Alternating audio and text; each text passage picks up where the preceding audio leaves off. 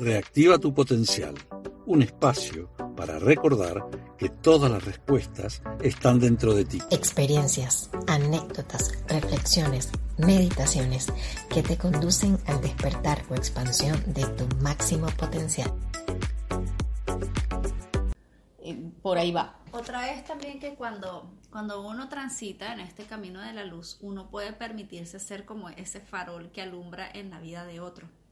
Porque si yo estoy viendo, si yo convivo con mis padres eh, y veo que mi papá está en la energía del caos, de la negatividad, de lo que está mal, y, no, y él no se está atreviendo a ver lo que está bien, yo puedo ser como esa chispa de luz que viene a ser esa chispa de luz en el otro y decirle como que, bueno, mira, tal vez tú lo estás viendo desde este punto de vista, pero ¿qué tal si miras las cosas desde otra perspectiva? ¿Qué tal si miras las bondades que la vida te está ofreciendo en este momento? ¿Qué tal si te atreves a mirar todo lo bueno en tu vida y no todo lo malo? ¿Qué tal si te atreves a, estar en un estado de gratitud en vez de la queja? ¿Qué tal si tú te atreves a...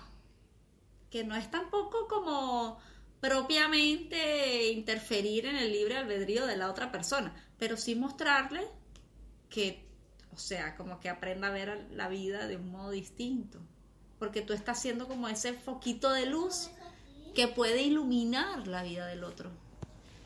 ¿Qué piensas tú de eso, Walter? ¿Realmente tenemos ese poder o, no, o cómo será mirar introspectivamente una situación en la que estamos viendo la negatividad en este, en el otro, en el contexto? Bueno, yo creo que igual en principio cada persona vive su propia experiencia de vida y es muy difícil interferir en los procesos que los otros lleven, ¿no? O sea que cada uno tiene, digamos, un, una, una noción de cómo le va la vida en cuanto a también verla, cómo le va su vida, ¿no? Es decir, yo no puedo observarme y decir estoy siendo negativo cuando no me doy cuenta tampoco de que estoy siendo negativo, por más que por ahí otros me lo reflejen y me lo digan. Y por más que el otro me lo reflejen y me lo digan, eh, parece muy fácil desde fuera decir cómo tengo que ser, y, pero desde dentro cómo se hace como para generar esos procesos. Entonces, mm, yo desde mi experiencia personal propia, bueno, eh, hago lo que se puede en los momentos que se pueden y trato de sobrellevarlo justamente desde los estudios, la preparación, la práctica, buscando modelos de rol que me reflejen un camino hacia donde yo más o menos me quiero dirigir y decir, bueno, ese es más o menos mi norte para donde yo voy a ir y entablar y más o menos trato de, ir evaluando mis, pensamientos y observarlos para engancharme en qué momentos estoy, estoy como desviado por cómo me estoy sintiendo, ¿no? Si me estoy sintiendo como estresado, preocupado, cansado, enojado, bueno, eh, trato como que de más o menos, bueno, reorientarme. Pero es un proceso que lo hago yo desde mi persona y para nada, digamos, lo que yo hago le puede servir a otro porque el mm. otro, digamos, tiene que encontrar su propia receta, ¿no? Eh, y tiene que proponérselo en principio y tratar, de, bueno, de reorientarse en el caso que se tenga que reorientar, porque capaz que la persona está, digamos, está bien así como está y uno de fuera puede pensar lo que quiera, pero, digamos, si la persona está así bien viviendo su vida, bueno, que la viva, ¿no? Eh, ahora, bueno, eh, justo estaba pensando en esta cuestión de, de la mente de unidad, de la mente del amor, de, bueno, de que todos somos uno y tal pero siempre y cuando, digamos, viviendo en un marco de sociedad, viviendo en un marco de, de, relaciones, hay que marcar ciertos límites, ¿no? Porque si es así, entonces yo puedo violar a alguien, total, mm. todos somos amor y todos me van a perdonar, ¿no? Claro, claro. Qué interesante, porque eh, fíjate, yo, yo en estos momentos de mi vida me encuentro que muchas cosas de las que estudié en estos momentos ya no me sirven y entonces me, he estado como reorientando mi forma de abordar los procesos humanos como psicoterapeuta, porque efectivamente, partiendo de lo que tú decías, de que cada quien vive su proceso de manera tan particular. Y, y hasta yo me he dado cuenta que por mucho que tú quieras desde la muy buena voluntad a veces ayudar al otro, Si el otro no está abierto, no lo quiere ver, no está listo, ni porque seas el mejor facilitador, terapeuta, lo que sea que venga con la mejor intención, esa es hasta una violación desde el mismo proceso de los órdenes de la ayuda, ¿no? Hoy hablábamos de eso con Marta.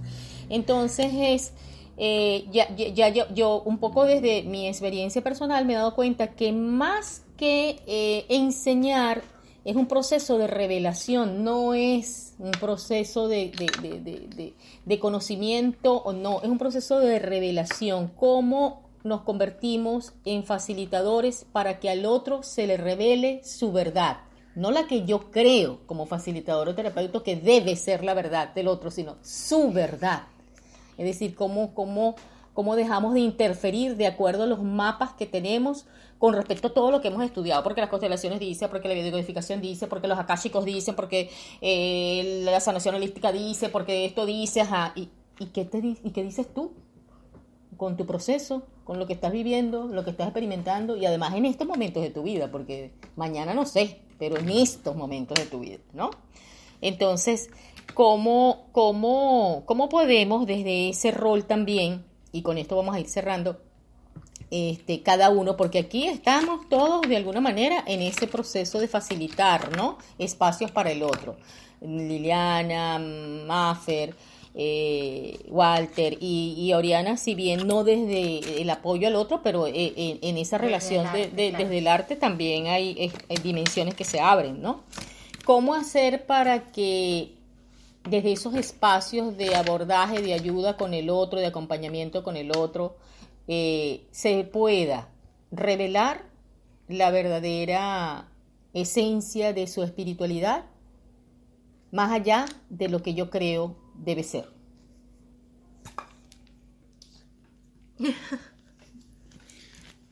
Una renuncia, ¿no? A uno mismo. Es que yo pienso que un poco la pregunta está relacionada a lo que venimos hablando, porque en parte decís cómo cómo se puede hacer para facilitar al otro, renunciando un poco a ese deseo de facilitar al otro, ¿no? En parte. Y me parece que justamente está en, esa pregunta está la respuesta, ¿no? Es decir, sin querer ayudar a nadie, sin querer mejorar a nadie, sin pretender y sin tener ninguna expectativa sobre los demás, eh, es que uno puede dar un apoyo y un acompañamiento sincero, porque ya te digo, decir, como entiendo que todas las personas son diferentes y todos están en sus procesos, es muy difícil realmente que yo pueda ayudar a alguien. Puedo, digamos, tener herramientas, puedo tener algunas, algunos conocimientos y conceptos que más o menos pueden acompañar a que la persona más o menos se dé cuenta medio que dónde está parado y qué hace de su vida o qué quiere hacer de su vida. Pero va a ser siempre, digamos, un proceso personal, porque yo lo mismo que le puedo decir a una persona que escucha una temática y la otra que me escucha la misma temática, decir, eh, varía al 100%, digamos, cómo la otra persona también lo interpreta, lo escucha, lo siente, lo ve, lo procesa. Entonces es como un decir, bueno, está, yo estoy aquí eh, preparado para simplemente escucharte, acompañarte, eh, eh, guiarte en lo, en lo, que te pueda guiar también, ¿no? Y desde mis herramientas que tengo y desde mi, mi, experiencia de vida en cómo hacerlo, pero para nada, digamos, tengo ninguna intención de que tú hagas nada. ¿cierto? decir, vos harás lo que tengas que hacer si es que te das cuenta que cómo está tu vida realmente necesita como una reversión en cuanto a los resultados que estás teniendo, porque al final eh, hay algo que por lo menos yo lo tengo muy presente, que es el sentido de responsabilidad en el, en el punto de que yo no le puedo echar la culpa a nadie de cómo me va mi vida, porque es mi vida, ¿no? Entonces, nadie puede echar la culpa a nadie, que si bien se la echan, eh, digamos, es una cuestión bastante personal el hecho de vivir la vida de cada uno, ¿no? Entonces, bueno, quedará como en ese sentimiento básico de renuncia a, la responsabilidad de lo que yo pueda ejercer sobre el otro y de lo que el otro pueda tomar del proceso para ver si le sirve, si no le sirve, si lo va a tomar, si no lo va a tomar, pero siempre con un sentido de, de propia responsabilidad para, para ver qué va a hacer con eso que está pasando. Por algo también viene a consulta, ¿no? Es decir, en los en, cuando, cuando uno está haciendo obra, o sea, cuando estás en, el teatro o en lo que sea, mostrando obra, tú muestras tus procesos, o sea, tus experiencias, tus necesidades. Em, no, y evidentemente con, con, una intención de feedback, pero el otro recibe, siente, procesa lo que quiere procesar de mi proceso. Em, y ahí está ese intercambio, sin necesidad de buscar nada más. Em, creo que desde ese lugar lo veo, lo siento, lo siento como... Es como un mostrar y a ver qué te pasa a vos con eso. Exactamente. Desde el punto de vista de la angeología, pues siempre nuestros guías, nuestros ángeles, siempre ellos están brindando mensajes de amor, de orientación y de guianza, pero de ahí en adelante ya es proceso del otro. Eh, los ángeles pueden orientar acerca de distintas, distintas fases de la vida, distintos procesos, qué hacer, qué no hacer, cómo actuar, qué hacer, qué decir. Pero de ahí en adelante, así como los ángeles respetan nuestro libre albedrío en el sentido de no pedir la asistencia, pues ellos también respetan el libre albedrío de que si yo soy un canal para darte la instrucción o ese mensaje que tú estás necesitando en este momento o que tu alma está requiriendo, ya de ahí en adelante lo que tú hagas es tu libre albedrío también.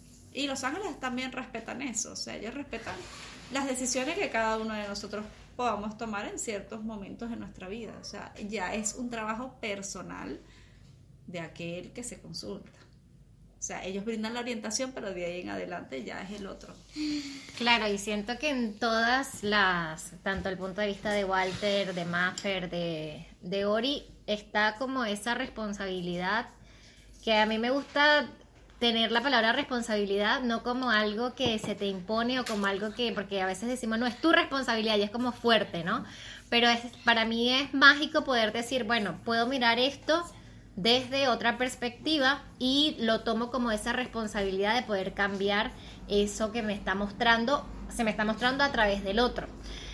Y em, creo que en ese proceso de ayudar al otro, siempre hay algo que te resuena, ¿no? Personalmente es como que decir, ajá, esto me, esto me como que me pasó, como que te encuentras en la historia del otro.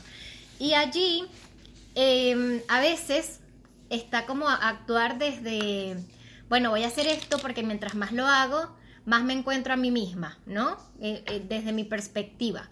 Pero resulta que he venido trabajando desde hace mucho tiempo eh, eso, ¿no? Como decir, ay, si no tiene resultados voy a fallar yo. Si no tiene resultados, fallo yo, ¿no? Como que es mi responsabilidad que el otro tenga resultados con respecto al proceso que yo estoy haciendo. Y después digo, no, ella decide a qué momento quiere entrenar, qué momento quiere entrenar, cómo quiere ver, qué no quiere hacer. Y entender que simplemente es como mostrar ese camino desde lo que he vivido, como el ser que ha sido Liliana, mostrárselo a María Perenceja. Y ahí ella quizás pueda tomar si le conviene o no le conviene, esa experiencia del, ser. Pero no Liliana interferir por querer demostrar que Liliana puede ayudar al otro, sino soltar esto, seguir siendo Liliana sin pretender modificar la decisión del otro o el proceso del otro, sino simplemente como desde el observador. Creo que también tiene mucho que ver con, con todo lo que comentan ustedes. Muy bien, bueno, eh, mucha tela que cortar en este, Demasiado. En este, en, este, ejercicio que hicimos de compartir esto de ser espiritual, ¿no? Que es muy, muy amplio realmente. Pero bueno, agradecidísima Walter, María Fernanda, Oriana y quienes tuvimos el placer de acompañarles. Laura Acevedo y Liliana Machado. Nos vemos en otra de Reactiva tu potencial. chau. Vicky, di chau. Que todo el mundo supo que estabas aquí. Chao. ¿Qué más? estaba aquí.